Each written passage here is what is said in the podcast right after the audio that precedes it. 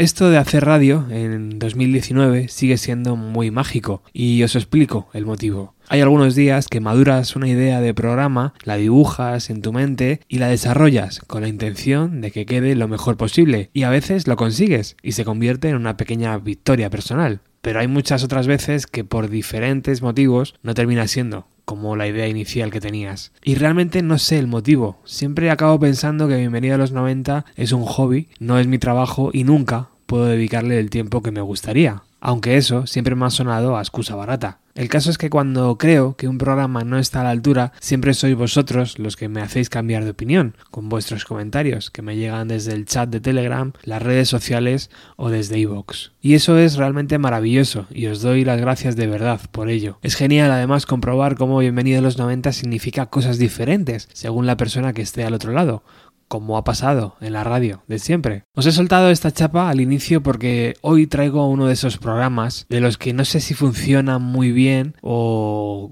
de los que no escuchará nadie. De lo que sí estoy seguro es que el programa de hoy no lo vais a poder escuchar ni en Onda Cero, ni en la Cope, ni en la SER, ni por supuesto en las emisoras musicales especializadas españolas. Como todos sabéis, Smashing Pumpkins lanzó Melancholy and Infinite Sadness el 23 de octubre de 1995. El disco es una de las mejores obras de los años 90, contenía 28 canciones en un doble CD y en un doble cassette, pero realmente pocos, muy pocos, lo compraron en su edición en vinilo. Yo la verdad es que no conozco a nadie. ¿Qué tiene de especial esa edición en vinilo? Primero que se amplió de 28 a 30 canciones su contenido y lo mejor de todo es que el disco tenía un orden completamente diferente al que conocemos. Y aquí de verdad entra lo curioso, porque muchos seguidores de la banda prefieren ese orden alternativo, porque las canciones fluyen mejor, aunque es realmente complicado ponernos escuchar ahora de forma diferente un álbum que llevamos escuchando desde 1995 siempre igual. Hay que destacar que tras la reedición del disco en 2012, Billy Corgan colocó las canciones de forma idéntica en el CD y en el vinilo, un gesto significativo que acababa con el romanticismo y la mística de ese listado alternativo. Un listado que está dividido en seis caras que pretende recrear esos seis estados de ánimo, el amanecer, la hora del té, el atardecer, el ocaso, la medianoche y la luz de las estrellas. Así que ya podéis imaginar lo que haremos hoy. Escucharemos no solo Melancholy en un orden diferente, sino con el sonido original del vinilo de 1995. Adquirir hoy en día una copia original cuesta entre 250 y 300 euros, y aunque puede parecer una locura, tal vez cuando escuches la nueva disposición de temas ya no quieras volver a la original. Si es así, por favor, házmelo saber. Sacamos el vinilo de su caja, lo colocamos en el plato y escuchamos cómo suena el amanecer según Billy Corgan.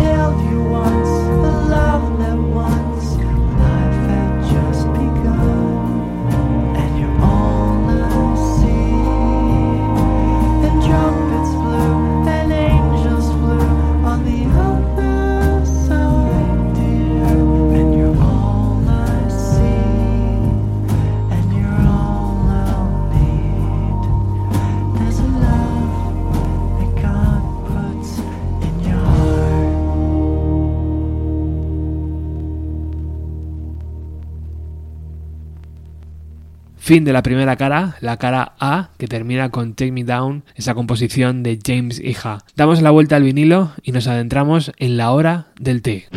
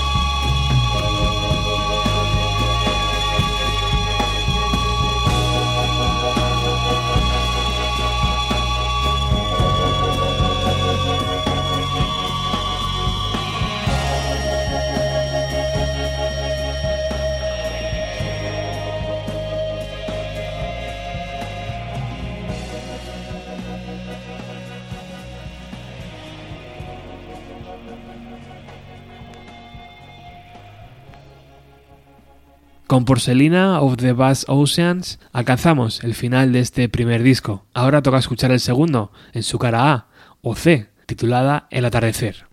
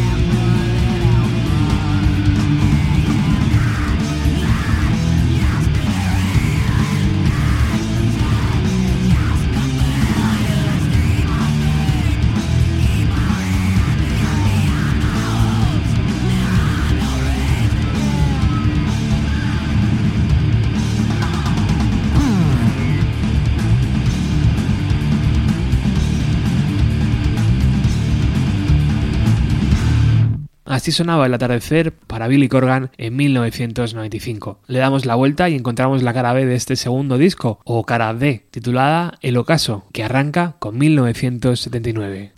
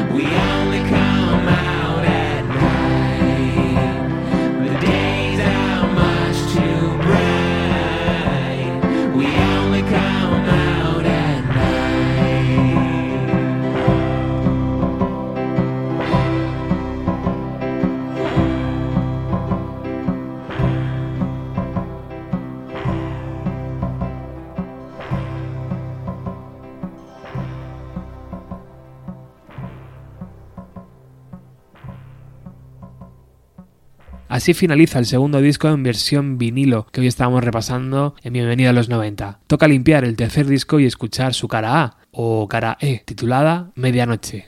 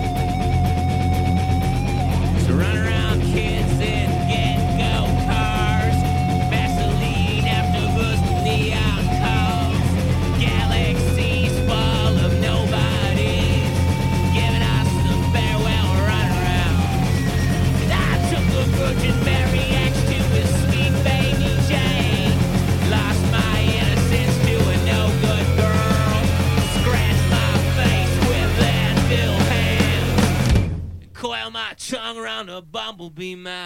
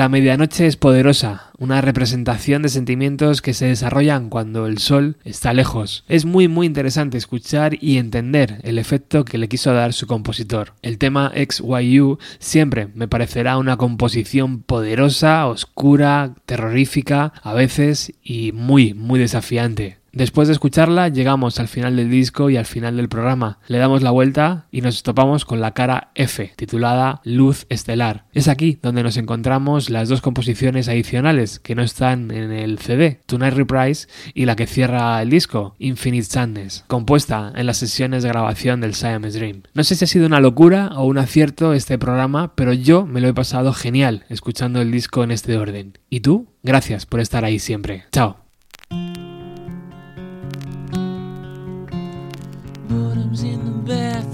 Shaking out the loose teeth. Sally's in the stirrups, claiming her own destiny. And nobody nowhere